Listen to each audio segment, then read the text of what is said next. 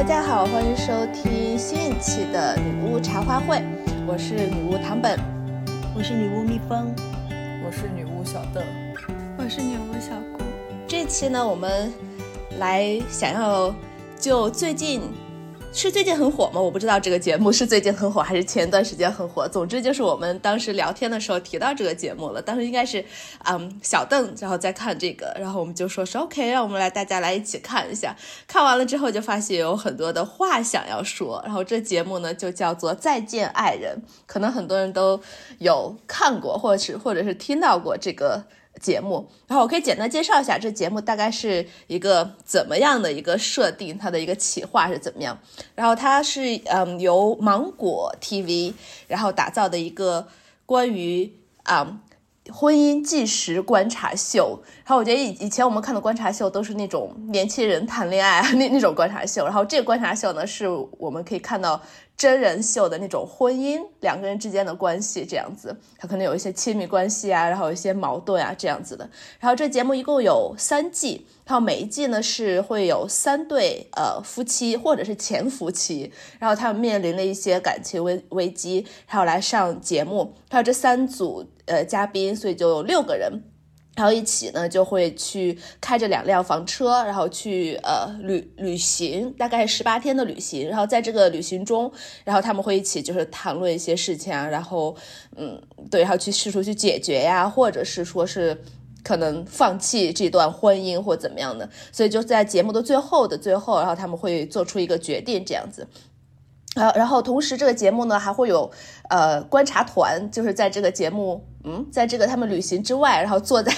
呃这种呃这个 studio 里面去看他们的这这么七个嘉宾，然后他们呢是代表不同的年龄段，然后不同的身份，然后不同的视角这样子，然后同一起然后观看节目的同时，然后对啊对离婚这个社会现象，然后做一些。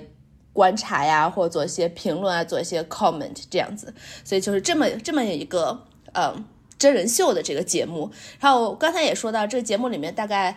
请了，如果现在三三季，然后一每一季三对嘉宾的话，一共有九对嘉宾。然后我觉得他这里面的这个组合请请的都还蛮有代表性的。我不知道给大家留留下的一些印象呀什么的，或者就这种这种印象是什么？我记得在第一季和第三季都有一对情侣是那种，呃，女生和男生的年龄差距比较大，然后男生大概是比女生大十岁左右这样。然后第一季是王秋雨和朱亚琼，然后第三季是老纪和王诗晴。然后我觉得他俩的那个 dynamic 都很相似。就比如说王秋雨，他是一个编剧，然后朱亚琼是一个音乐人，然后他们两个可能不如就是第三季的老纪和王诗晴那种，就是那个 dynamic，嗯，典型吧。就是第三季，呃，王诗晴是他们两，他们两位都是模特，然后王诗晴入行的时候，呃，相当于老纪是带着他入行的，然后之后他，呃，应该帮助了事情很多，然后。但是到现在，他们上节目的时候，他们就发展成了一种，就是，呃，王诗琪她更有自己的个人意识和想法，但是男方没有办法呃接受，反而更想控制她，然后，呃，因为没有办法再控制她，他们两个就产生了各各种的火花和摩擦。我觉得这两对还有点不太一样。然后那个模特那一对就是很典型的养成系的，就是就相当于说是一个一个年纪比他很小的女生，然后他他照顾他，指导他，然后在他的全面的指引领之下，这个女生成长起来，然后他又不能容忍这个女生已经成长起来。那个第一季的那个编剧跟音乐人就很诡异，那个编剧就好像是。就结婚生子就是人生的一个任务，就好像一个 to do list，我把它 check 了，这个事儿我做完了。他觉得跟老婆的互动也是浪费时间，所有的那个呃仪式，所有要制造仪式、送礼物、惊喜、日常互动、情感关怀，全部都是浪费时间。所以他缩在自己的世界里面，他其实不不是很关心，包括他他连我觉得他是不玩养成游戏的。他就玩养成游戏，也是很浪费时间。就这个事情我做了，我有一个老婆了，那那就可以了，对吧？我做什么事情都是浪，就我就不需要再在这个事情上面浪费时间了，因为有已经有一个老婆了。然后生小孩这个事情也已经做了，然后那个事情可能在感情上对他就更重要一点。他一提到他的小孩就可以热泪盈眶，就是他可能觉得真的照顾小孩可能也挺浪费时间的，但是他就很热爱这个当爹的感觉。我觉得第三季里面那个张硕可能算是一个社会典型，那个节目里都说他是社会的镜子，然后在豆瓣上看到大家说他是国民前男友，因为感觉很多人都有过这样的一个前男友。他就是怎么说呢？就是普通且自信，有一些经典语录，比如说他说他自己长得像张若昀、雷佳音，还有于和伟，然后我也不知道是这三个人是怎么能放在他的脸上的。然后呢，他还天天旁敲侧击，睡睡要给他做饭，就非常困惑，而且在节目上都大言不惭说他觉得就是他至少说他以前就是觉得女生应该女性应该在家里做饭做家务什么的。呃，然后他还有就是有一堆狐朋狗友吧，我觉得就是那个男性混的那种小圈子什么的，然后他的钱相当于所谓的投资，其实我觉得就是被他朋友骗了。然后他来了一句说，巴菲特投资也不是每次都成功的，就就就非常非常绝。呃，然后他也是那种，我觉得也是算有一点典型。还有一个比较典型的地方是他，他是那种。呃，就是追的时候，就是做小伏低，然后各种卑微，然后追到手之后就感觉就懈怠了那种感觉吧，感觉感觉这个好像可能也算是一种典型，嗯，对呀，还还有什么其他的吗？我看大家还有写一个是女强男弱型，这个其实这其实我印象很深，是应该是第三季的，哎。对，就是那个男的，他不上班，在家里，然后让然后女的基本上就是去养他，但是他还非常觉得自己屈才，然后在家里待着我很屈才，我一定要出去闯一闯。所以，哦，你说的应该是傅首尔那集吧？对，我我不，sorry，我不记名字，我只记得他们的一些特征，所以这对的特征。对，给给我的印象很深，然后我觉得他，而且他给我感觉就是，如果你把这一对翻，就是性别反转，如果那个男的是女的，然后那女的是男的话，他其实是一个在在主流价值观里面来说是非常带引号的正常的夫妻。我要你男的就应该在外面去打拼工作，然后女的你就该照顾家庭。然后现在他他们的这个，然然后如果你假如说女的说是那我要出去或怎么样，大家可能很多会批判的声音，跟女的就说是哦你好好在家多好的呀，怎么怎么样的。但是如果这个性别反转过来了之后，好像没有我我我可能也我也可能没有去看太多的那个评论，但是给我感觉或者那个嘉宾团的那那个给这两个人的评语的话来说，就不会很苛刻那个男的，就不会说哦你男的在家里待着就好了，照顾起老老婆孩子，然后就好做家务。就好，就不要出去了。而且还有一点，他们两个人就是那个男的在家里，他不不怎么做家务。爱丽丝，我是起码从那个节目上面来看的话，好像没有看出来他怎么做家务，就说明他是被人养着。他甚至不做家务的一个人，然后我想说，哦，像我的话，我还想过这种生活，你为什么还要在这边闹腾的这这种的，完全不能理解他们结他们要离婚的这个点，就那个男，主要是那个男的要离婚，我也不能理解这个女的为什么要养着这样这样一个男的，你说他他也不帅，然后他也不年轻，你为什么还要愿意这样去养着这个这个人在家里头？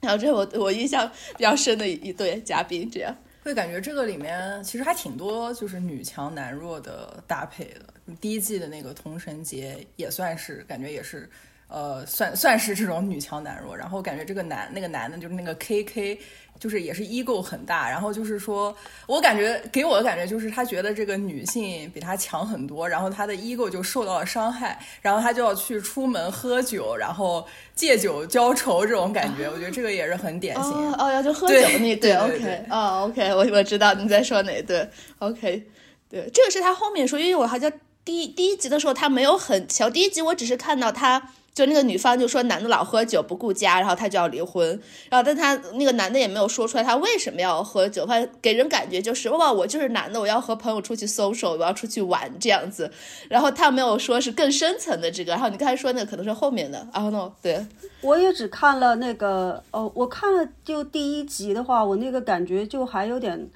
好像是他们矛盾还不光是喝酒，就是那个男的想要生小孩儿，这个女的就觉得你不还有小孩靠谱，你不愿意 多喝酒你不愿意戒酒，为什么要生 小孩儿？但整个，但是我感觉看他们两个互动，就是这个女的就在给这个男的当妈，然后这个男的嗯本身就是他们家的一个小孩儿，然后我想这个女的已经体会了当母亲的感觉了，她养了白德这么一个成年的大儿子，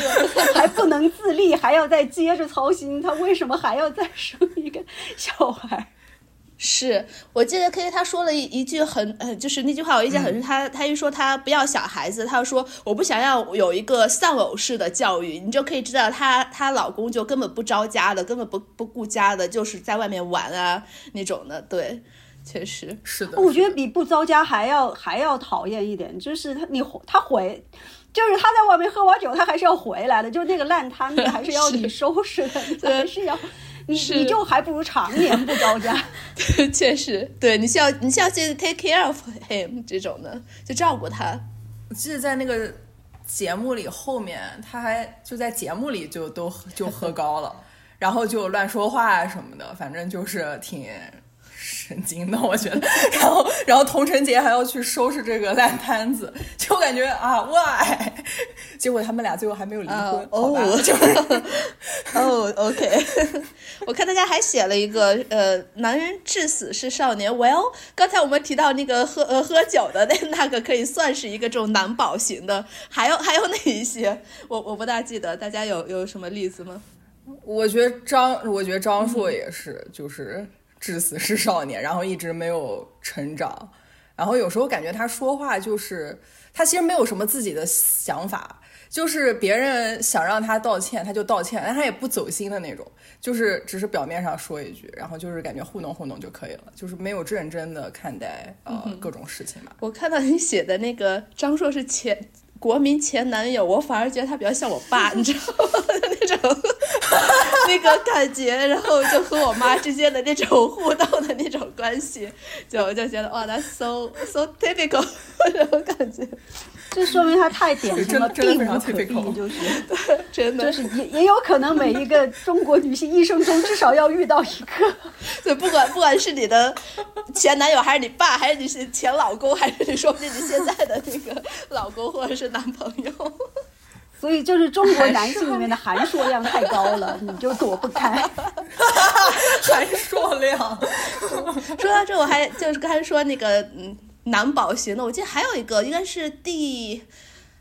第一季嘛，第二季，反正就有一个很年轻的一对，然后那个男的是搞艺术的，苏诗丁。然后和那个女的，他两个哦卢哥，对他两个比较年轻一些，而且已经离婚了，然后上节目的那个，然后我就记得那个男的一上来的时候就对第二季第第一对一上来的时候就骑个滑板，然后就过来，然后怎么怎么样，我就 Oh my 哦 God，对真的对对。他对自己的形象非常的 care，然后非常自我感觉良好的一个一个男的，但他其实脑子里没什么东西的那么一个一个男的，然后对。而且他在节目里，就是他是搞那种行为艺术的嘛，感觉他在节目里就非常表演性人格，然后就经常没事就来两段，就是跳舞啊什么乱七八糟的，反正还挺令人困惑的。就跟那个老纪会在一大早上就是在镜头前面露出他的腹肌锻炼那种，是吧？是是是。然后他们这对主要就是苏诗丁，他的就是原生家庭非常不幸福，然后他就是我觉得他应该是有一点抑郁倾向之类的。然后卢哥作为一个男人至死是少年，他完全无法理解，就是无法共情，没有这种共情能力，然后就觉得啊，你为什么不可以开心一点啊？这个世界多美好呀！我都这么开心了，你怎么不开心啊？就嗯，非常困惑。而且他就自己弄得很潮的样子，但是整个就是整个思维是一个非常旧式的思思维。虽然我只看了第一季，但是我印象很深。他嗯指指责他的前妻，中间有一点就是。他觉得结了婚那个女的就应该待在家里，然后当时包括其他的嘉宾都不太理解，哦对对就对对对你在家里守什么呢？家里有黄金吗？就你们还 又还没有小孩，就是你为什么要一个人守在家里？他的那个感觉就是啊，我好潮，我少年，我怎么样？但是就是一个就是一个前清遗老的思路在那里，就是女的结了婚就要待在家里，就很诡异。所以我觉得我们说了一圈下来，好像基本上这一对这些嘉宾里面的男性都是让我们给我们留下了非常深刻的印象。然后除此，我觉得除了嘉宾之外，这个节目本身它的这种制作和安排的话，大家有什么想法？喜欢的地方、不喜欢的地方都可以聊一下。小邓可以先说。好的，我作为一个就是三季全追、从头追到尾的人，呃，我觉得怎么说呢？我觉得一就是第一季出来的时候，我觉得还是挺有新鲜感的，因为感觉从小到大看到的这种所谓关于爱情的呃影视作品也好，或者是综艺也好，都是就是停留在 happily ever after，然后就没有了，然后就是基本上都是他们俩怎么认识，然后怎么就在一起了，然后这个是比较重点的内容，然后后面。这个关系怎么去经营啊？然后有没有什么矛盾啊？日常生活什么就都没有了。呃，所以我觉得这个节目在这一点上还是有一些进步意义的，就至少这些东西可以拿到台面上，大家来讨论。呃，然后我觉得就是我三季全追，主要是因为我比较八卦，就是 看看这个东西还挺上头的。呃，就是经常非常代入，就是呃，但是有时候的确也会比较影响心情，就是看着他们吵架，就是心跳加速。然后，然后第三季也有人说什么观众的乳腺结节也是结节，所以 有时候的确有这种这种就感觉对身体不是很好。对，我觉得我也是，我看了嗯第一呃每一季的第一集之后，我非常能够理解他为什么很红。其实我我还挺喜欢他的这种节目。风格就是制制作方式，就有一堆人在那个呃演播室里面看，然后看他们的，所以他们在评论。我要就算你不能认同那些人的评论，但是他其实是想要让观众共情，来作为一个参与，所以他中间会停一段，然后大家来讨论，然后观众等于说你也可以讨论，然后观众看完后也可以和别人这些讨论，毕竟。就像小邓说，大家都很八卦，然后对于别人的家长里短，大家都会喜欢去那么说上那么一一两句这样子，然后里面可能会公说公有理，婆说婆有有理，有不同的价值观的这些碰撞，可能虽然我们这边来说都觉得这些男的不行，但是我有可能其他有其他人不同的这些看法，这样这些就会产生很多的一些讨论，然后带带动了一些嗯舆论啊或者怎么样，就会比较红一些，会会有很多这些关注这样子，然后所以我我倒觉得还是挺有意思的，还有。点就因为他请的爱丽丝都是嘉宾，我不知道他们在国内有多么红到哪一地步，但是他都是有一些有点名气的这些的话，然后大家可能也会更关注这些，比起来去。找一些真正的陌生人上去，我觉得那些可能就会有一些社会，呃，社会节目或者是法制节目，你可能会看到这些什么离婚纠纷，他就不是什么娱乐节目了。所以他找的这些，呃，这些有名的明星上去的话，可能会有一些这种娱乐性质在这边。最后一点就是大家去看的那种。呃，他们去旅游，然后你也出，如果你不想去特别 care 他们的这种亲密关系的这种讨论的话，你也可以看一看风景，风景也是很好看的。虽然可能他的这种对风景的这种呈现比较有问题吧，anyway，就是有有其他的东西你也可以看，所以我可以理解他是为什么可以成为一个比较成功的娱乐节目这样子。对，对我也觉得就是景色确实真的很美，然后 但是。我记得他们应该是第三季的第一集，他们是把大帐篷搭好了，然后之后在那儿烤火，然后吃饭。我就觉得，要是你和，我觉得要是和我朋友们一起去那种地方，一定很好。结果他们是和他们的这种要离婚的人，然后讲着讲着吵起来，开始哭，我就觉得 这是 这是作孽啊！浪费了这么好的美景，良辰美景虚度。我觉得这，我觉得这个这个小小姑说这点就很有意思，就是就是你看的时候也是可能你带入的角度不同，然后你看到他们那种，你可能会把自己带入进去，就说如果我在这个场景，这场景会多美好，但是我我我要面对我的这个要离婚的或者已经离婚的这些那个以前前伴侣就会多么糟心，也有也有一些人就是会带呃带入那种观众的视角，就说是哦来我们来看戏，就这种感觉。那 这样他们可能会就会比较快乐。这样，对我每一集基本上都是要开喝一瓶酒，而且还要开那个倍速一点五倍 才能看下去，而且 就是开一点五倍就特别像吵架，就他们说每一句话都很像吵架。是，蜜蜂呢？哦，我是觉得这个，嗯，这个节目选择结婚这个主题还是很有啊，离婚这个主题 还是很有意思的。因为拍结婚啊，然后拍那个为结婚做准备、恋爱啊，这种就相对比较多一点。然后婚恋节目之外呢，国内好像还有什么呃妻子的浪漫旅行之类的，就是给大家展现就是那个夫妻关系啊、秀恩爱的节目也是很多的。所以我觉得他选离婚作为一个主题来拍还是蛮妙的，因为它本身就是亲密关系的一个部分。然后根据大家嗯看一下那个。我国的离婚率的话，它就是相当，也也是也是一个社会现象，你是不能回避的。那么不回避本身就是一种态度。然后这个节目的设定也很有意思。之前有一个说法，就说啊，你你跟一个人谈恋爱的话，你要跟他去旅行一下，然后你就知道你们适不适合结婚。然后这个感觉就是，大家要离婚的话，我们也也去也去离。旅行一下就困在那两个房车里面，你走也走不了。然后我觉得这个设定也很也很妙。然后就像大家讲的，风景很好啦，我就觉得嗯，因为我看的。不多，这三季我是为了参加这个讨论，所以每一季我都看了第一集。呃，我我不知道，我我我知道它社会热点很高，大家都很很多，网上有很多积极的讨论。我就我就稍微有一点怀疑，就能够全部三季追下来的人是有一点点轻微的受虐倾向的，就是带带入的时候，我我是感觉你要是能够不带入的话。会看得很爽，就吵啊，你们打呀，扯头发呀，对吧？你会看得很爽。但是这个节目整个场景的设定，它是希望你能够带入，你能能够能够共情，然后你就会很虐，你知道吗？会你带入之后会很生气，有些场景。然后我觉得就是我我是不太看得下去的，我就比较爱惜自己的人。我觉得，嗯，就是喝完小酒，我也只能够每每一季忍个第一集，然后我觉得哦。嗯，这个没有什么好讨论的，只有勇敢的人才能够直面它。我就逃避一下，然后我就不太喜欢，可能每个人性格不一样吧。我特别不喜欢太情绪化的东西。然后这个节目的在制作剪辑方面，有些地方是刻意的煽情，非常刻意，然后非常刻意的把它往情绪化那上面来引导，这是我特别不喜欢的。嗯，然后我也不太喜欢里面的很多男的，然后，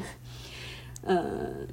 所以差不多吧，是这样。要说到这个剪辑的话，我有有，因为我我也是就看了每季看了一集，就为了来讨论这个节目。而且我其实和小邓一样，我也有点点八卦的心，我就想看他每这每一季三对嘉宾到底就爱丽丝她一开始的这个矛盾是什么。然后因为这是我的目的本身，我就想让你 OK 一二三四就很快告诉我就可以了。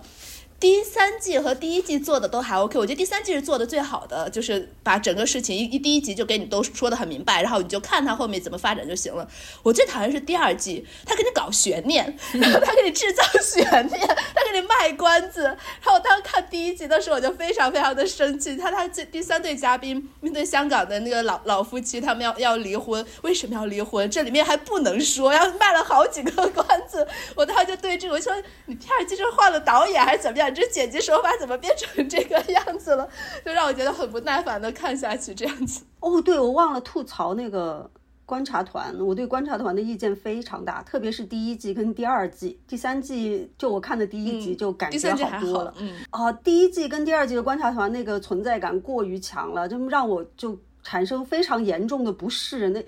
就非常的大惊小怪，然后但凡男女嘉宾有什么互动、看一眼怎么样，旁边就会说 哦，还是有爱的，还是爱的，他还是 care 他的，他在看他。然后我觉得哦，我好受不了，就那种吃瓜群众。然后你吃瓜群众，你给到别人压力了，你知道吗？我们在生活里面，你会有意识、无意识的，你要面对的就是这种吃瓜群众的压力，而他们作为那个嘉宾。本身就像那个唐本说的，是比较知名的，一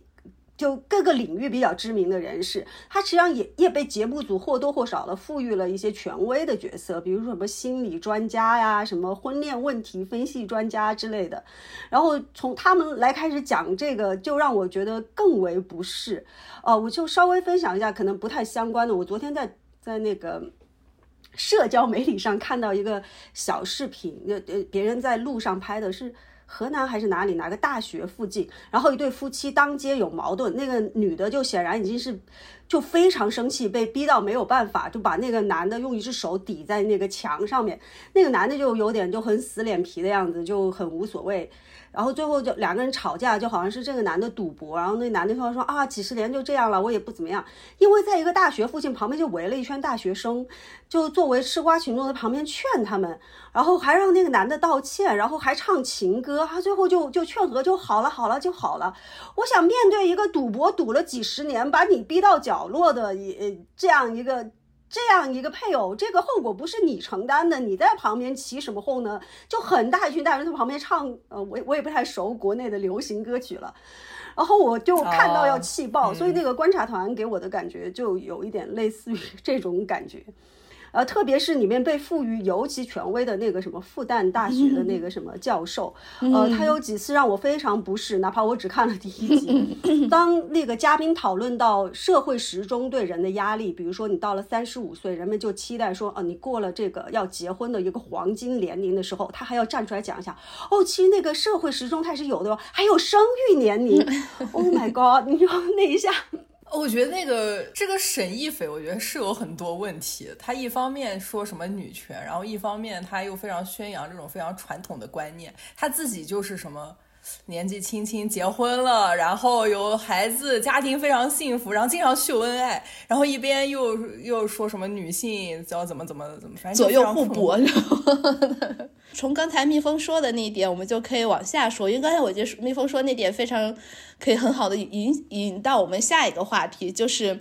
我要我们看，当两个人就或者是当一对情侣或者夫妻在出现亲密关系有问题的时候，然后节目里面给我们的呈现都是我们需要用爱去感化，甚至是你你可以去赌博的话，我们也说，因为你们两个人你们要有爱情，然后而这个爱情呢是这种浪漫关系的爱情，而不是其他的那种家庭爱呀或者是友爱啊，就大部分来说的提倡都是这种浪漫关系的爱情，什么你看他了一点，哎呦你看他好像动情了，怎么动心了，怎么怎么样，都是都是这种的。然后我我我觉得这这个节目就是之前看了也其他人一些讨论，就说是哇，OK，刚才小邓也说是这个给我们看到一个以前那种爱情童话之后结局了之后的一些关系。然后我就很好奇，大家是否觉得这个再见爱人给我们展现的是一个现实，还是说他其实还是在延续着这种？我要，我们其实婚姻就是要以爱的基础上，然后你们有什么矛盾，我们要用爱来解决，而且这就用这种异性恋的这种爱情来解决，这这样子的。我不知道大家有什么想说的。唐本的问题是什么来着？呃，我就说那个在在见人是否展示了这种现实，就说是刚才我们说了这种有 no 这种爱情，呃，是你婚姻是建立在爱情基础上的这么一套社会规则，或者说这种。我不能叫它社会洗脑，但是安慰它是这种社会的这种主流价值观。对，然后你说你恋爱就是恋爱就是结婚，或者你结婚就是要以这种浪漫爱情为前提的，而不是说你结婚可能有其他各种各样的问题，要身份，还要经济，或者是其他的一些一些东西这样子，对。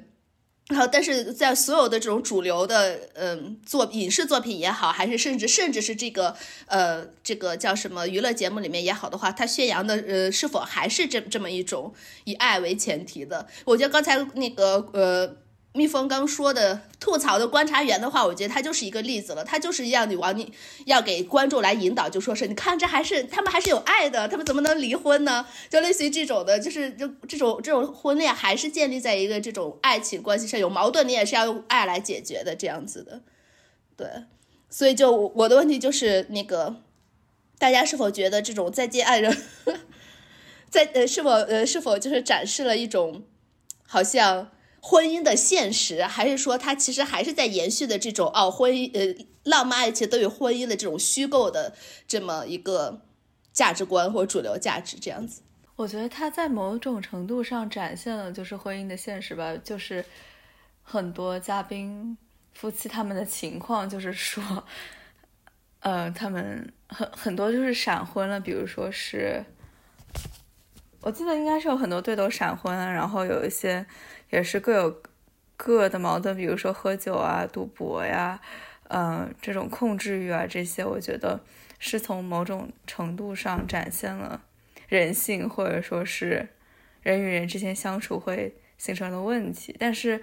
就是唐本刚像唐唐本刚刚说的，就是观察团他们所有的重点都聚焦在就是两人双方之间是否有爱，然后也像刚刚蜜蜂所说，就是爱与不爱就是很难，就是其他人去感受，所以说。我觉得他，他，他还是从根本上比较适应，就是主流价值观的那一种，就是夫妻之间必须有爱，没有爱，就好像这个生活没有办法再延续下去，或者说是去颂扬，只有就是，嗯，就是只有结婚或者说维持一段就是幸福美满的婚姻才是成功的，所以说，呃，想要参加这个。或呃，参加这个综艺的夫妻，他们都是抱着一种可能想要修复自己的关系，或者说是，也可能有些人是想认清自己，呃，或者说，我也不知道他们是抱着，比如说哦赚钱 的心态来参加这个节目，所以说我觉得他，我觉得他根本上还是比较就是维护就是异性恋者一夫一妻这种。婚姻制度的，我是觉得从中国本身这个状况来说，感觉过去很长一段时间，这个结婚其实是一个怎么说呢？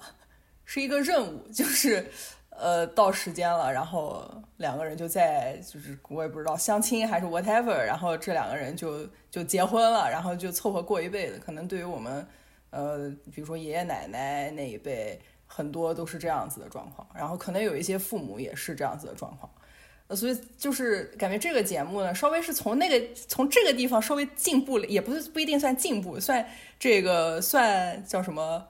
呃，变化了一点点，对，变化了一点点。就是现在呢，就是说凑合这个事情是不好的了，就是就是对于这个节目来说了。但是呢，他就把它变成了，就是啊，你结婚，呃，婚姻里是要有爱的，呃，感觉就是从这个凑合变成了爱才是结婚的呃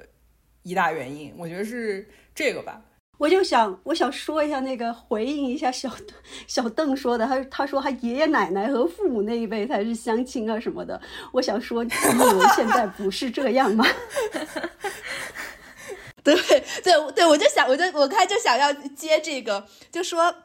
你看小邓说的那个，就是我反而反而是觉得可能因为。我其实也没有很认识那些中国的年轻人，但是我可以在小红书上面做一些人类观察。然后，哎，我我我这这一段时间我最喜欢看的，对我这段时间最喜欢在小红书上刷的一个就是大家的相亲帖。然后基本上来说都是你可能小红书比较女生用的比较多，大部分都是女生的那些相亲帖。会把他会发一些就是那些很奇奇怪怪的那些男的，然后我要我们就先排除那些男的。是否真的怎么样，或者，但是你可以看到大家的一些一些呃 argue 的，或者说他 bar bar bargain 的一个东西的话，就是条件，经济条件，然后再加上你的长相和身高，然后长相可能是最后的，经济条件、身高，然后最后是长相，然后这这三个排在一起，经济条件真是排在最高的。有很多帖子就说那个女孩就说是哦，我是在国企的，我是事业事业单位人，应该叫做国企哦，编我在事业单位，我是我是我是怎么怎么样的，呃。哦，编制啊，我在编，OK，对他他会说，对，现在有有编制跟没有编制人之间是有生殖隔离的，对对对对，然后有有些女孩子就说是她，比如说呃，我是在国企的，我是在编的，然后然后她可能快三十了，二十七八了，人家给她介绍一个三十七岁的呃呃。卡车司机，然后，然后，而且也没有任何的编制，可能一个月收收入就那么几千块钱。但我不是在贬低卡车司机们，我只是在来陈述这个事实。然后你就可以看到这种阶级的差距，这种经济的差距。然后女生的话，就是也不也不是完全是女生啊，就是反正是一方，就是呃，就完全不会考虑。而如果他让女方，然后女方就说是，那我可能想要找在也是在编的，然后男的可能和我差不多年龄，然后那些男的话可能就会找更高的，经济条件更好的，或者说是。年纪更小的，就和女女性来说，她年纪和长相和和那个是你的就是家庭背景，然后你的经济来源，这是对女性的要求。对男的要求的话，可能就是年纪可能还好一些，主要就是经济收入，然后身高，最好你的家庭也是没有那么多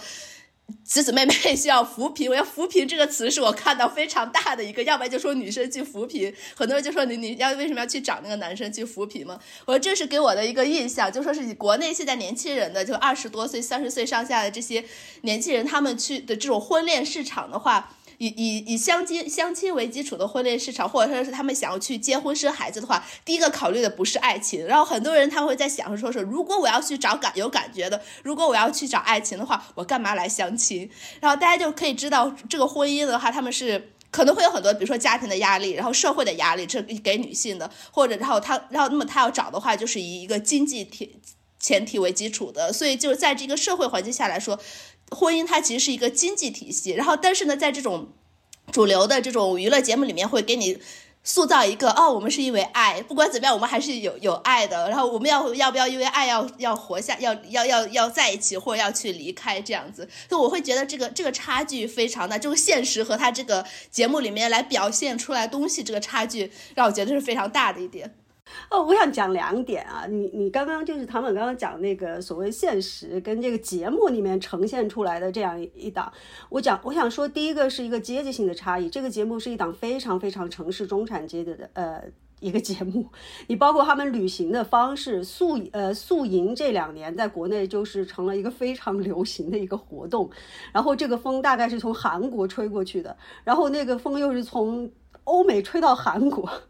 呃，包括节参加节目的嘉宾都是，呃，讲收入都是很高的了。呃，不要说，就大家对于财务自由的想象跟跟这个 range 其实是很大的，每个人的定义是不一样的。但是他们过的生活和他们所拥有的资源是绝大多数的，嗯，中国的人口是不可企及的那种。所以说，他们在衣食无忧。不不光是衣食无忧，还不用担心养老，不用担心双方父母养老，不用担心双方父母生了重病怎么办，不用担心小孩的教育，包括后面的教育基金的问题，这些所有都没有，既无远虑也无近忧的情况下。他们可以过来讨论说：“哦，我个人的成长，我自己的感受，我要不要再再再试一下？要不要再给这个机会？嗯，他是怎么伤害我？你有这个时间跟有这个精力，你设想一个人在在一个城市上班，你中间通勤四五个小时往返，然后你你一个人的租金是多少？你找一个人，两个人一起的租金是多少？你存一个钱，要不要存首付？这个钱是在。”这个城市买房还是回老家买房？那在这个城市买房，你户口的问题怎么解决？你双方父母你是不是有退休金？那么是不是有养重疾保险？你在所有的问题都没有解决的情况下，你是没有这样奢侈的时间、空间、精力坐下来讨论，就是一个感情问题。这是一件非常奢侈的事情。呃，这是一个。嗯，这个节目跟社会现实的巨大差异。我我想，我想就是就你这个说一点，这这个就让我想到他。可能可能他们是有这个问题，但是在节目中不去展现，然后这就回到我刚才最初说的，他其实还是在延续着一个那种浪漫爱情的叙事。你看所有那种浪漫爱情故事，他们不会去 care 现实问题，他们不会去讲结婚之后两个人在一起，因为这是现实问题。他们在谈恋爱的时候也不会想说是我没钱呐，或者是说这样，或者是那样子各种的这种现实问题。所以当这个节目把它聚焦在这种。离婚的时候，他也只是聚焦在两个人的感情问题，他其实最后等于说是。还是一一种这种浪漫，对对对对，浪漫关系的一种想象。然后他们讨论的还是就像刚才蜜蜂说的啊，我要成长啊，让我这个这个这个这个呃这个亲密关系，这个爱情对我好不好啊，或者怎么怎么样？他们可能会是聚焦的，呃，大部分来说聚焦这些问题，就让我想到这个节目的受众是怎么样？可能他的面的观众还是年轻人，可能他面对的观众是那些没有说是真正的要结婚的那些人，可能来说大部分的那些可能还是一些年轻的一些女。性，她们还是在幻想一种呢，呃，这这种这种爱情能够让我实现自己，婚姻更能让我实现自己，这么样一个一种虚假的叙事在这，而去，而且或者也可以是让让他们说是，让他只是看爱情，让他暂时去忘记一些现实中的，刚才蜜蜂说的那些那么多的现实的成人的 adulting 的一些一些东西，这样子。所以我回应一下唐本刚刚讲的，就是你最开始说到他们那个观察团邀请了各个方方面面的那个嘉宾啊什么的，你提到了一个法律，我当时就。当时我突然机灵想到，他们没有法律专家，但凡他们引入一个法律专家，这个节目就接地气多了。对，嘉宾分析一下你们的经济状况，是这个财产分配，你们有哪几个 option？对，这个节目就会完全不一样，这个方向跟走向。但是就像唐本刚刚说的，他非常选择性的把这个所有的问题归结在爱。亲密关系上面，这是不是一个唯一的问题？不过我回应之前，我觉得他的观众的受众可能恰好就是我说的那种非常疲于奔命的年轻人，也许已经进入婚姻，也许还没有进入婚姻，就是因为在现实生活中，你的情感需求没有办法得到这样的满足，没有办法这样探讨，所以就很愿意带入到一个节目里面，让别人替你做这样的事情，这就是一个，这就是一个代 偿。这个讲到是节目呈现出来的一个阶级差异。另外，我还想稍微小插一下，那个也是回应唐本之前说的，这个婚姻跟浪漫爱的这个结合，它其实是一个非常非常晚近的事情。婚姻自古以来，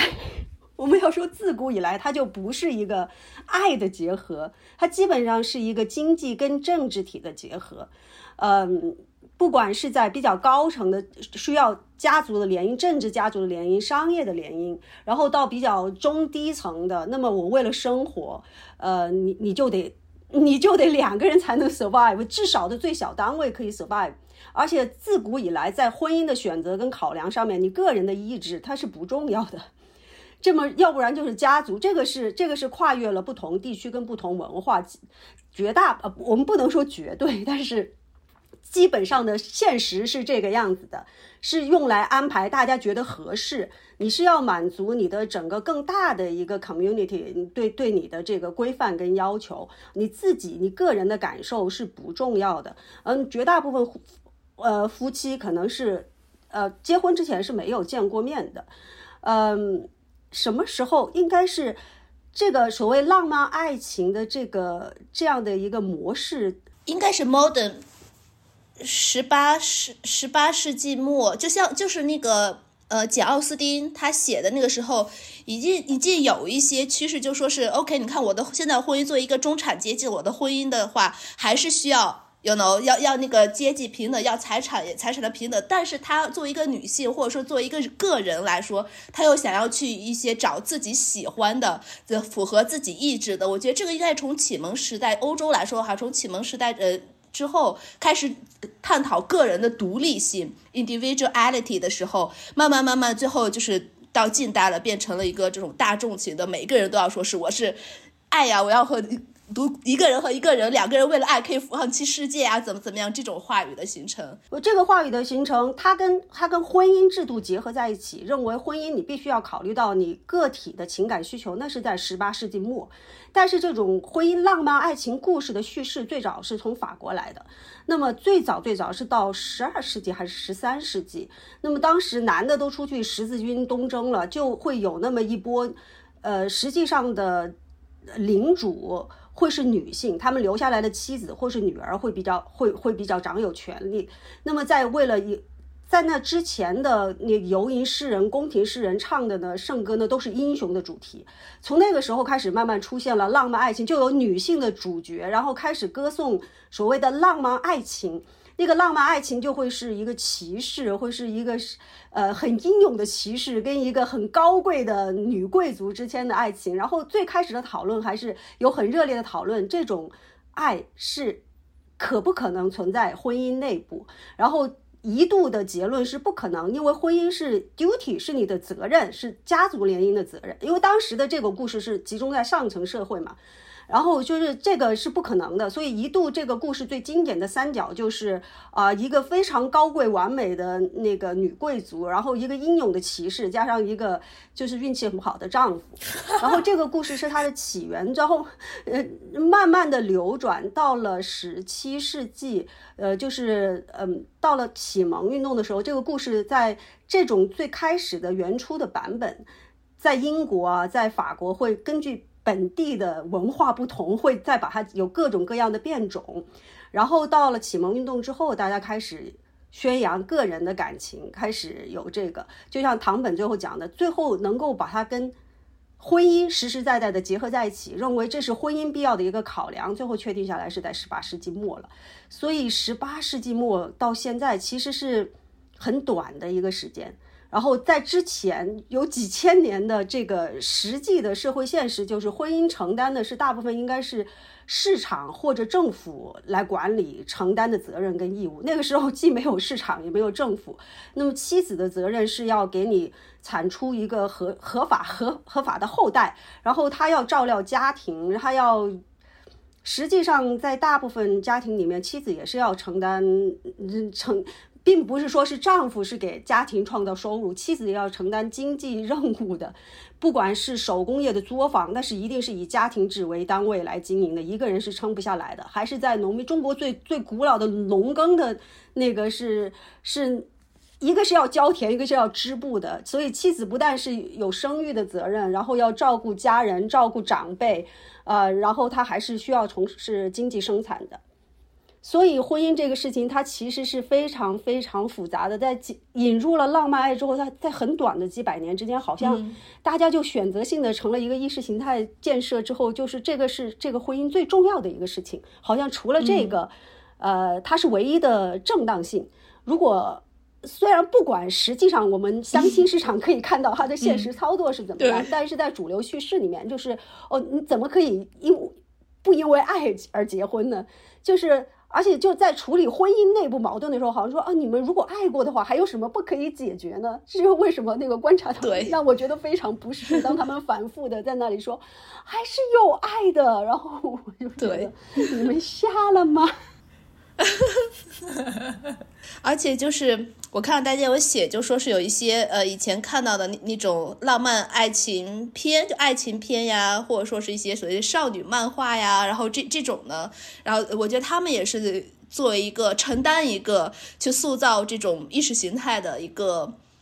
也不能说罪魁祸首吧，把爱呢，它是一个因素，它是一个 factor，而且是一个非常大的一个 factor，这样子，它是一个载体，也是一个催化剂。对，是的，没错。而且我觉得，就是像流行的爱情影视作品，当他们成为流行文化中的一个主流，实际上就是对那种。比如说，像没有浪漫倾向或者说没有性性的人来说，现在的流行文化中很少有这样的就 representation。他们可能会觉得说，哦，我不喜欢这个，我没有办法 get 到这个，但是没有办法说，哦，原来我不是这样的人。但是现在越来越多有像这样的 representation 出现，我觉得算是 shift conversation to 我们曾经没有过的这种讨论。对，就像刚才我们说大特的那种种浪漫片子、爱情片的话，它都是以一种异性恋有。性恋，然后为中心的，我们就很少看到其他的那种 representative。然后这也是一个主流价值观的构造，一个意识形态构造，这样才是正确的。只有这样子的故事，然后或者只有这样子的感情，你对于一个男性或者男性对一个女性的这样感情才是正确的。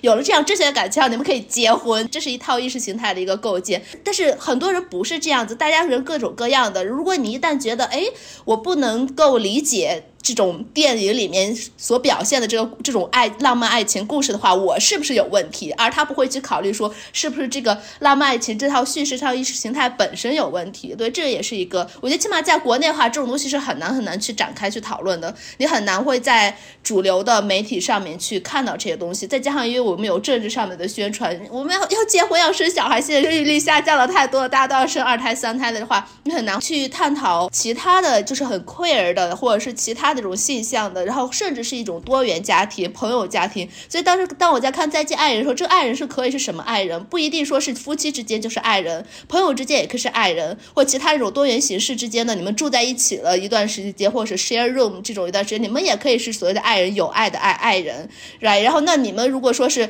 因因为就是同居或是友情破裂了，要要分手，要要说再见的话。为什么不可以上来这个节目？但你上来这个节目的时候，那些呃评委团就没有怕说哦，你们还是有爱的，right？你们还是这种互相吸引的，That's not make sense，right？就这种东西是我们根本不会去看到的，然后他不会去呈现，然后如果没有人提出来的话，也没有人任何人会去想到的这么一个这种视角，对。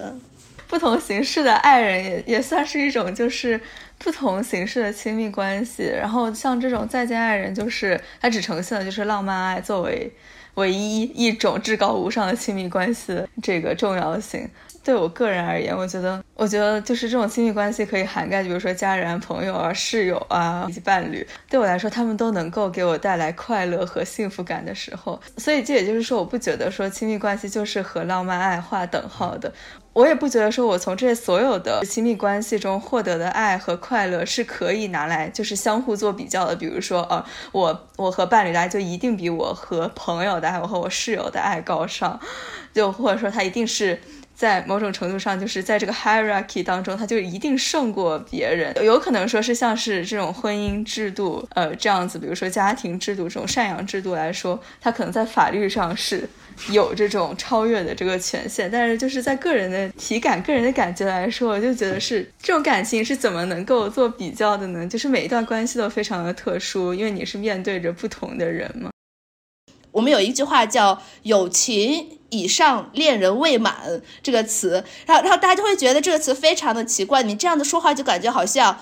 有。爱情是在友情以上的，然后你们两个关系是卡在中间的，有可能要进一步，要要去 upgrade 一下，然后可能才变成这种爱情。为什么会是这样子？难道不应该说是爱情和友情是等划等号的？这种为什么会说是一个高于一个，或一个低于一个？这样就像刚才小顾说的那种，每一个每一段感情，每一个人和每一个人的亲密关系是不一样的。你可以甚至有些是你没有办法去命名它的这种东西，但是好像你一旦把它定义成这个是友情，这是爱情，好像爱情就会比友情高。这个就是我们现在的主流价值观。传统观念上面，就现在还是有一个 hierarchy，就有这样一个优先级的排列在那里。为什么第一季里面那个男嘉宾那个编剧，他会觉得在那么害怕浪费时间？我也不知道他时间用来干嘛了。他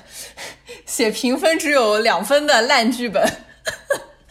但是他仍然愿意在他的 checklist 上留一个找一个老婆生一个小孩。我觉得他 checklist 上面可能都没有说是有两个好朋友或者怎么样，那个那个都不 bother 出现在，因为整个社会的优先级的排序就是还是以家庭为中心，这个是最重要的事儿。你把这个事儿完成了，就你人生的任务很重大的任务已经完成了，就是你就不算失败了，或者就怎么样。所以就是一个像他这样那么务实，愿意花了一部分他宝贵的时间做这个事情。对于大家来说，婚姻到底是什么？我觉得我们刚才批判了很多，或讨论了很多这种婚姻本身的问题。对于大家个人来说的话，你们觉得婚姻？我我要我们这些人的话，只有蜜蜂有有蜜蜂已婚，其他三个的话是呃未婚。然后我们年龄差差距也比较大一些。然后我们可以先小邓先说。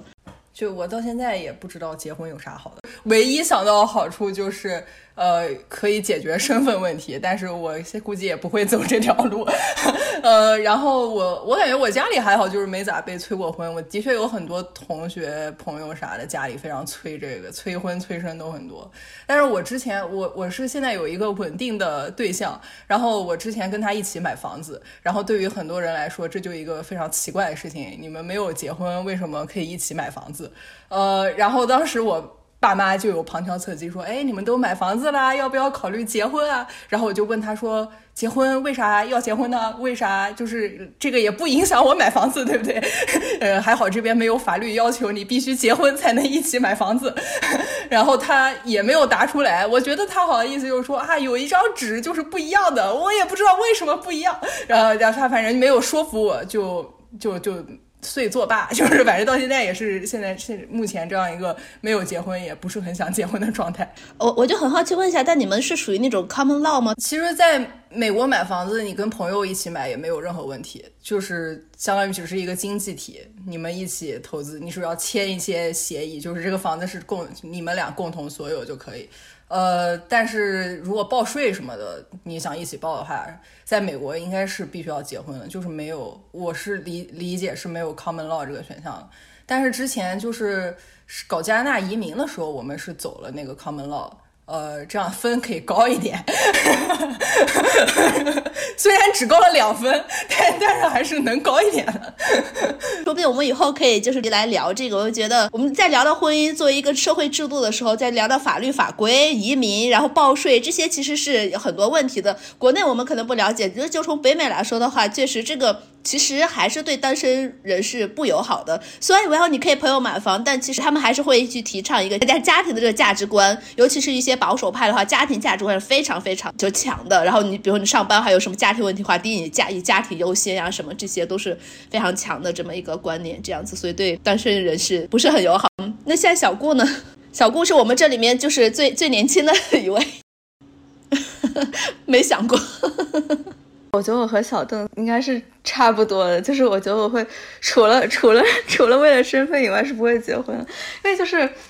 最近我感觉我爸妈比较担心的就是我的这个身份问题，如果不找工作，然后又不去再上学的话，那你就只能就是找一个有。身份的人去搞 common law 或者是结婚，然后之前就甚至去 research 过，就是在加拿大你要怎么去结婚，然后结婚有什么好处，就把这这行字 type 到那个 Google 上，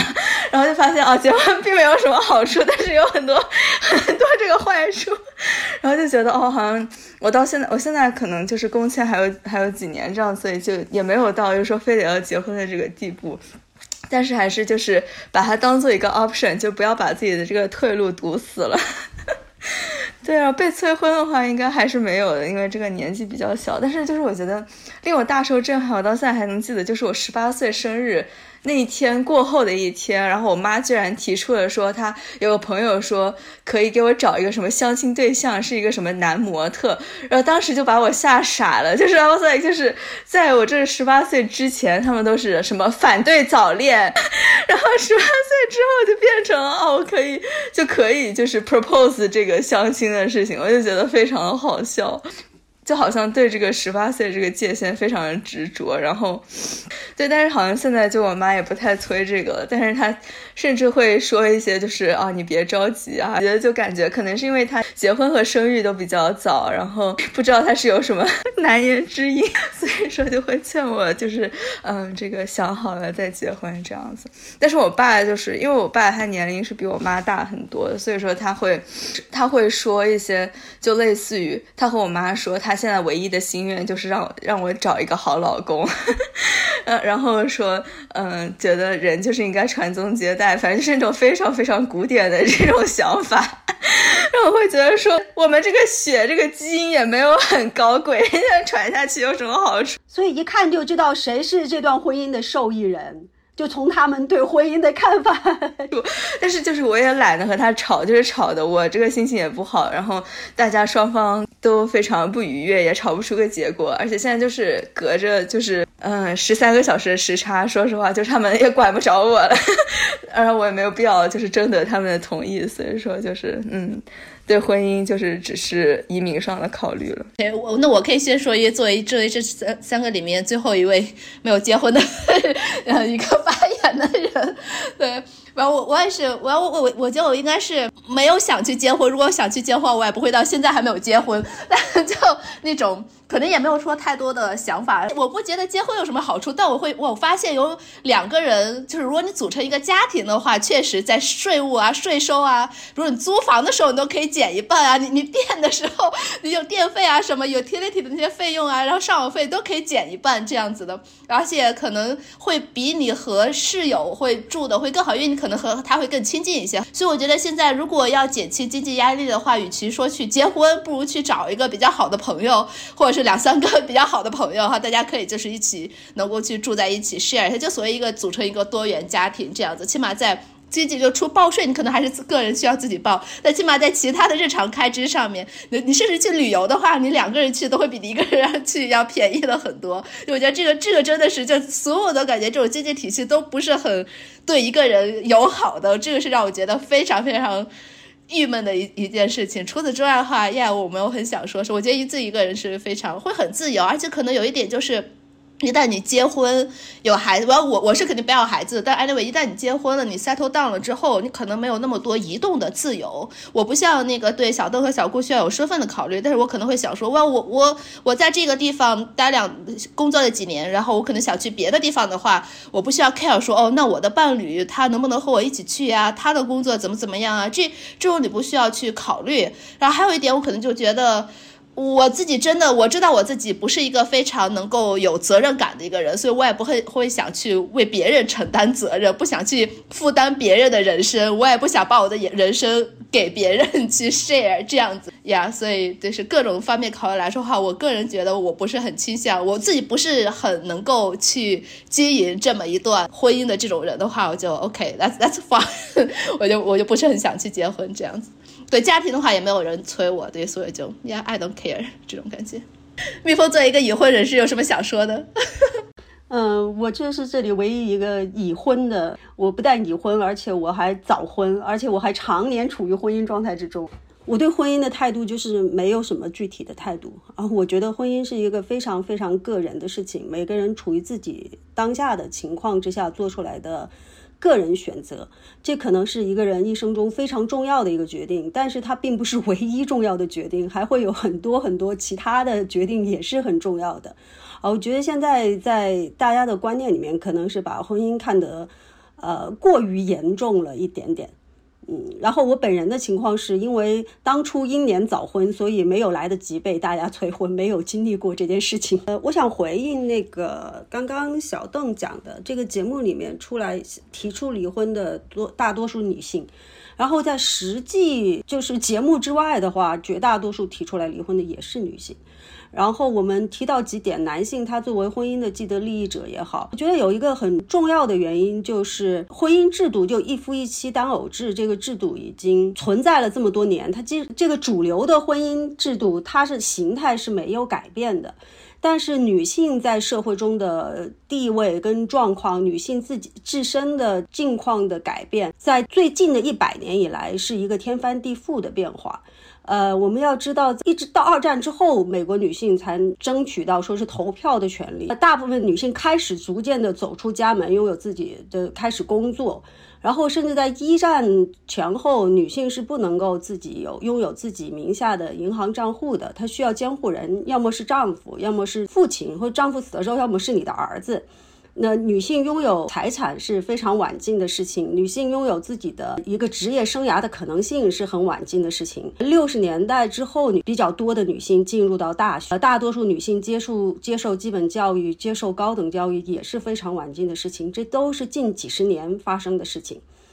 但是，一个多少个世纪下来、几千年下来的一成不变的这么一个婚姻制度和与之相关的一个主流的对于女性角色的这样一个概念是固定在那。那么，现代女性在婚姻里面，她们对婚姻的期待是发生了很大的变化。但是，社会对女性的期待好像还停留在很古早的：你要生一个孩子，呃，照顾全家人，你要提供情，你要温顺。哦，我印象很深，那个大家呢念的那个结婚誓词，那个什么，无论贫穷还是富有，无论疾病还是健康什么的，那个最早是一五五二年的一个英格兰的教堂的祈祷书，因为可能这段文字比较简洁优美，种种原因，它就流传开来。最开始是在基督教社会流传开来，随着那个基督教的传播，在全世界流传开来，然后。随着影视作品的发展，它在全球流传开来。但是它最开始原初的版本是还有一句妻子的承诺是要你要遵守你的丈夫，就是你是要听话的，你一个附属性的一个角色在家庭生活里面。然后这样的一句话，一直到二十世纪之后，才开始慢慢的、逐渐在各个地方把这句话删掉。所以妻子的这个角色，社会对她的期待变化是非常缓慢的。那么具体到婚姻、个人的那个亲密关系之中的话，那女性要面对的社会对现代女性的一个期待，你是受过教育的，你会有个人成长的需要，你有一个个人对自己的期待，然后你会对自己有职业的期待。那么现在，在一个晚期资本主义社会体制底下，你还有对经济需求，对吧？我我需要保证一定的生活质量，我不希望降低那个生活质量。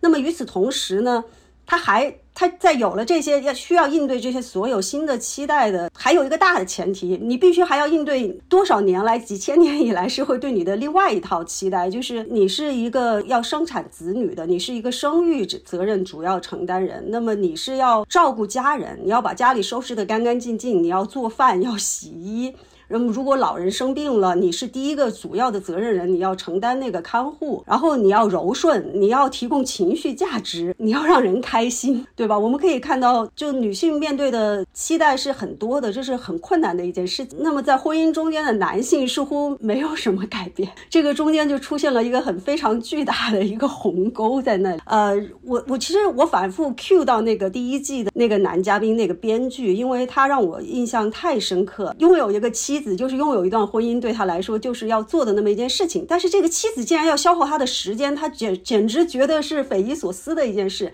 他让我想到有一个呃叫玛丽娜嘛，一个行为艺术之母，当大大家这么叫她。当时有一个行为艺术是，他全身赤裸的站在一个博物馆一个公共空间，是两个小时还是三个小时？他前面摆了玫瑰花、枪、剪刀，就是观众可以对他做任何事情。然后他只能他不动的，他是在那里承受的。那有人给他送花，有人用剪刀。哦，他不是全身皱，但是有人用用剪刀剪了他的衣服啊，有人怎么样？然后在这个这个事情结尾的时候，是他就动了起来。几个小时之后，他几个小时保持不动，他突然动了起来。然后观众的反应是吓的吓住了，就就跑开了，就四散跑开了。有人就问为什么会四散跑开？然后我就说，你家里的一个雕塑，它突然动了，你不觉得害怕吗？你的一只猫，它突然跟你说话，它提要求了，你不害怕吗？所以第一季那个男嘉宾给我的感觉就是，啊，他。他的要求的妻子，他想象中的他最理想的婚姻状态，那个妻子，他实际上是一个非常被动的东西。这个就像买了一个东西，我把它买回来了，它就在那儿，它就是我的了。说他要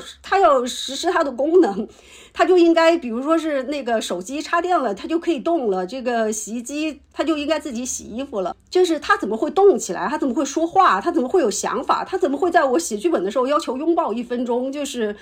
他就是一个惊诧莫名的那样一个一个行为艺术现场的一个观众，他被这个这个女的，她其实是一个人，她其实有自己的需求，这件事情。他觉得如此不适应。唐本要问对离婚的想法，我就觉得现代婚姻捆绑了太多的东西。就像我们今天讲到，它其实是一个经济呃经济共同体，然后在法律上面，它是它是有有法律效应的。生病你重病的时候，你你是接着抢救还是拔管，这个重要这个重要决定，他他默认是你配偶的责任，方方面面他都承担了。然后现代人对他提出更多的要求，就是你加上了我还要有爱情。我要有感情，要满足感情需求，要满足性的需求，要满足生育的功能，然后要承担一部分，就是实际上是社会需要承担的。你这个医疗保险该做的事情，我我我们两个人内部要怎么把它做好了？然后现在又说女性要平等了，那那是就不是本来是你做好了就可以了？现在是不是两个人怎么商量着要把它做好了？然后现在女性有更多的要求，就是说你要，嗯，你要跟你最好的朋友结婚，就是两个人在一起。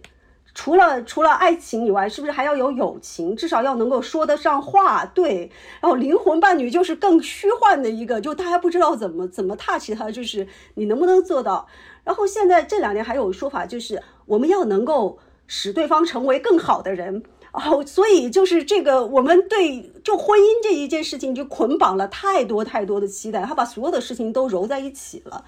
所以就是，是不是就能够给他松一下绑？如果他不是在人们生活中排序第一、最重要的一个事情，社会对对婚姻这个事情的期待如果不是那么重的话，就是我们就承认这个现实，它就是是一个经济共同体，大家一起来承担那个经济后果、法律后果和其他的事。那我如果需要友情，我可以去交朋友，不要一个男的、一个女的在一起就说哦，他们是不是要谈恋爱，是吧？我们如果需要其他的亲密关系，我是不是可以？就给婚姻松一松绑，我可以找到其他让我成为更好的朋友的人。你去找你的灵魂导师也好，或者工作上面互相就就学习伙伴 study buddy 也好，就是方方面面，我们是不是可以就就稍微的给自己也松一个绑，给对方松一个绑，给婚姻这件事情松一松绑，然后就是呃，结婚没有那么了不起，离婚也不是那么了。当然，其实说这个话就是其实是非常。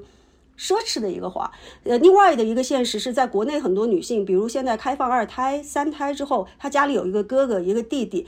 他可能离婚，他都没有地方去。然后，在一个婚姻法对于婚内财产的呃分配，明显觉得不是很公正。就你很可能没有办法保证你你长期的付出在经济上面得到保证的话，你你想说离婚不是很重要的一个事情？这这个话说出来是很残酷的。对有些人来说，它就是很难很重要的一个事情。所以，为什么我对这个节目有一点失望？就是节目中的女嘉宾是都是拥有自己的职业，拥有相当不错的收入。然后拥有各种各样的社会资源，然后他们想走出不如意的婚姻的时候，还是还是那样困难。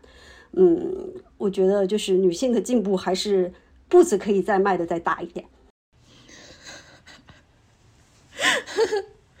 OK，对，我觉得就刚才我们说的那点的话，能够理解为什么大家会把这个放到一个 first priority，尤其是对于女性来说，因为就像我们刚才一直在说的，它是一个经济载体，不是说你结了婚，你可能经济就会更好，但是有可能你经你不结婚的话，你可能经济只是越来越往下走下坡，因为。国内职场对于年纪大的女性的话，会非常非常的不友好，这样子可能她可能会有这种 concern，所以结婚说不定来说是一个一个保命的一个东西，但是否真的真的是这样的话，那是是另外一个话。Anyway，但是但我们既然说到这，我们接着往下说。这个节目其实都在聊离婚，我们刚才说了说了这个呃结婚的这个态度，然后我们当然都大家都没有离婚的经验 的话，我们可以来看一下，就是这个社会上，尤其从节目里面反映出来的这种社会上对于结呃离婚的男性和女性的这种不同的态度。反正我是能够非常感受到的一个双标的一个态度，或者是在节目里面说，我们可以看到有些女性的话。有很多不想离婚的就算了，就算他想离婚了，他可能有很多纠结的。一方面就觉得，哦，我离婚了好像不太好啊，或者会有很多的一些人会 judge 他啊，或者怎么样的。我可能男的话反而没有太多的这种抗色这是从这个节目里面给我的这种感受。我不知道大家对于这种离婚这个这个事情的一些看法是怎么样的。就是这个节目里面，其实大部分都是女性提出了想离婚，就是感觉这些男的他们可能就是婚姻的既得利益者，而且他们从来就不关注自己的妻子是啊心情有没有很好，有没有在这段关系中觉得呃被就是重视啊之类的，他们根本就没有关心过这种问题，所以他们也根本就没有想过要离婚。呃，但是这些女性在提出离婚的时候，感觉都非常纠结，就是呃，有像他们刚刚说的，就是还会有一种很负罪的感觉，就是感觉啊，我如果提出离婚了，是不是就是我这个人不好？是不是我不会经营什么婚姻关系？呃，然后还有就是，我觉得比较明，就是在社会上比较多，就是离婚女性很多，社会上就觉得啊，你是。什么没就是年纪也大了就没人要了，特别是如果还有小孩的话，就感觉就是压力又是再增大一层。呃，我是觉得离婚的男性就是没有这么大的压力，而且我觉得离婚的男性他们想离婚的话早就离了，根本就不会这么纠结，也不会去来上什么节目，他们直接就就反手就走了。呃，然后感觉离婚男性如果他有钱的话，其实我觉得在社会上还是算所谓的一种优质男性啊，在这个婚恋市场上，但是女性好像就没有这方面的优势吧。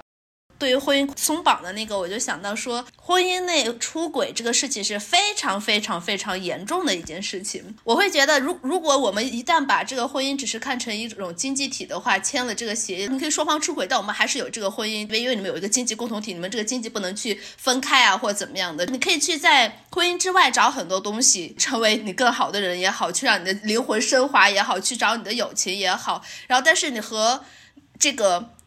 结婚的这个人的话，可能是有另外一些关系，但我觉得这个可能会更怎么说是人和人之间的这种亲密关系上没有说是那么分的清清白白。我觉得这又涉及到一个双标，婚内出轨的话，明显的社会舆论对于男性就会宽容很多，嗯、对，然后对于女性就会苛责很多。你就想提到的就是比较比较开放式的关系，那么你就涉及到我们刚刚讲的另外一个，就是就家庭可以多元化。一夫一妻单偶制的这个这这样一个 dominate 是一个霸权地位的这样一个婚姻体制，它一成不变那么久了，是你你怎么样能够说是还有家庭这个单位，然后还还能够让他对你的生活可以让你的生活更好的话，是不是要要要可以就更开放的态度来讨论它？比如说我们有讲到那个拼团人生那本书里面，就是两个女生好朋友一起。呃，一起买了一套公寓吧，然后一起居住，嗯、这个算不算一种婚姻？呃，不是婚姻，它是一种家庭家形式，yeah. 人家生活的很愉快呀。然后再像开放、比较开放性的夫妻关系，是不是另外一个可以考量的？嗯、我最后说就是觉得考虑到两个问题，第一个就是社会舆论问问题，然后你如果你是一个开放性关系的话，社会舆论可能会对女性造成更多的伤害。同时，目前的这种社会就两性之间的关系的这种权利关系的话，其实如果你开放关系的女性，说不定可能也是会。受害的那一方，呃，另外一个就是刚才说朋友之间组成一个多元关系的话，这个还有一个问题就是法治的问题，法律不承认你。就像刚才你说的，你如果你朋友你们两个住在一起十几年了，你朋友病重了，你是没有权利去签署这个医嘱的那个东西的，你没办法去签署的这种的。我要你立，你可以立遗产，你把遗产给你朋友，但是你朋友出了什么事情，他需要一定说你我必须是法律承认的一等亲或者是什么二等亲这这种的，你是朋友之间的话你做不到的，除非你结婚，但是。像东亚大部分国家的话，他是不承认同性之间结婚的，你没法和你朋友结婚的。那个呃，小顾，你还想说什么？就是我是觉得，像刚刚蜜蜂提到的，比如说像开放关系，就是我觉得。呃，这种 non-monogamous relationship 现在应该在社会上还是有非常多的那种污名化存在的。比如说萨特和波伏娃他们之间的开放关系，其实际上并不是一个，可能是人们所知道的一个比较 famous 的一个 example，但是它并不是一个非常健康的开放关系，它是对呃对很多其他女性是产生非常多的这个伤害的。但我想说的就是，就如何探索一个就是健康的 ethical 的符合伦理的呃。非单偶制的关系其实是一个一件非常非常困难的事情，因为它是需要呃很多的这种付出和努力，以及你要有非常。强烈的这种沟通的欲望和沟通的能力才能够实现。就大家首先要知道自己的需求是什么，然后大家能够有这个意愿去倾诉，去说自己的需求，呃，去承认说对方的需求可能有我满足不到的地方，然后我们再去去探索说怎么才能够满足你的需求。因为就这种需求不只是说呃是性关系上面的这个需求，而更多也是说，比如说是爱好中的需求。我觉得我非常。无法理解的是，比如说有一个朋友，他突然谈恋爱，他就突然丧失在我们的这个社交圈当中，他就突然和他的那个对象捆绑在一起，他们要做衣食住行的所有事情，他们的所有爱好都要一起去。我就觉得这个实在是，如果你真的能和你对象做这所有的事情，我觉得你是非常幸运，遇到了你的这个非常契合的对象。但对就我来说，就是我没有办法和一个。特定的对象去完成所有的事情，而且很多时候我会就是我希我希望我一个人做这样的事情，就是人们对这种亲密关系的想象还是期待把就是双两个伴侣就是捆绑在一起，他们做所有事情，然后以及就是有还有一种观念就是被这种资本主义和那种嗯这种流行文化所。所灌输那种白头到老，两人最好就是一段关系，最好就是要白头到老这种。我觉得这一段关系，它是，它是有他自己的，也许他是有他自己的这个命运，他是有他自己的命数。时间的推移之下，两个人并不是一成不变的。呃，有时候就是。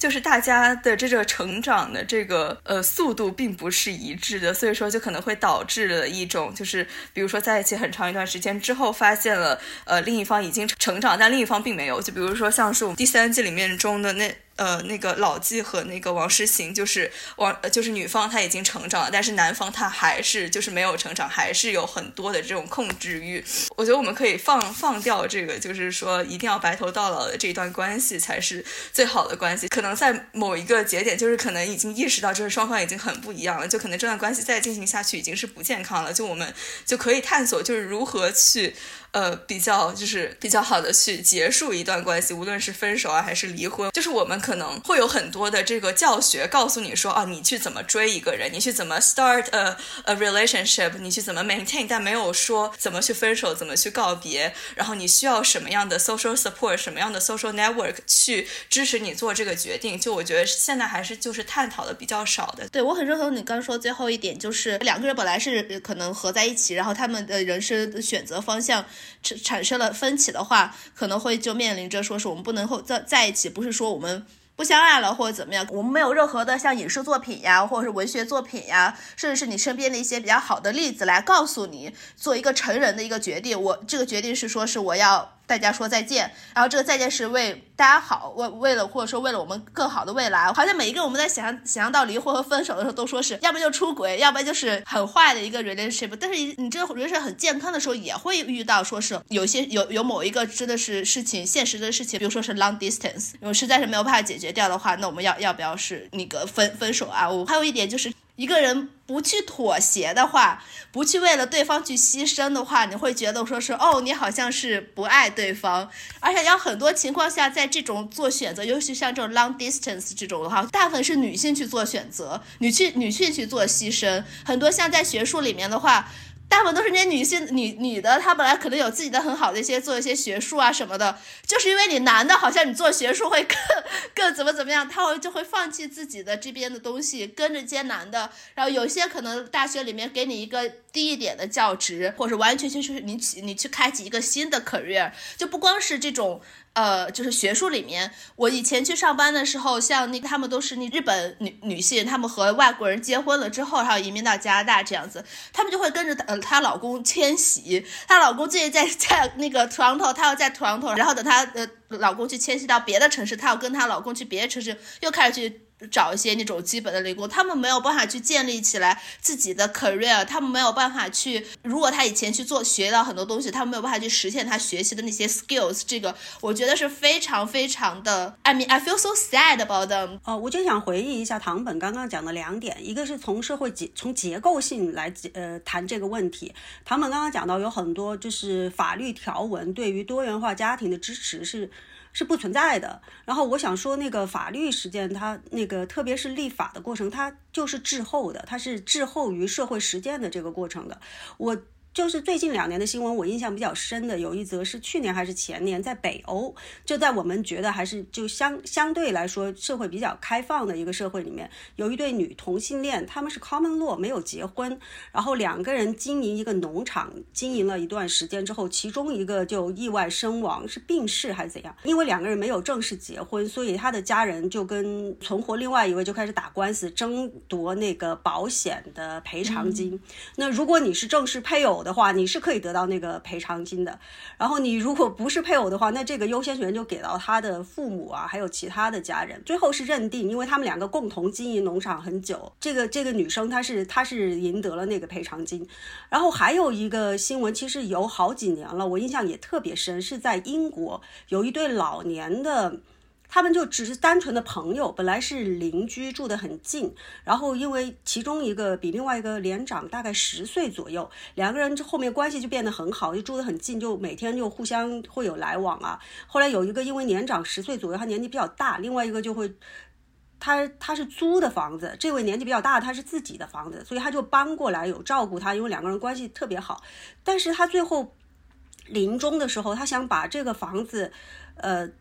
就是。他因为也没有其他的亲人，他希望自己的这个好朋友继承自己的这个房子，这是他唯一的遗产。他也，但是不可能的，法律不支持这个啊。他好像是因为有其他的亲人，为了怎么解决上这个法律上的障碍，他不得不收养了他的好朋友。嗯嗯，对，他实际的晚年看护者，然后他非常要好的一个朋友，这这也算很亲密的关系啊，对吧？然后他不得不办理了一个收领养的手续，然后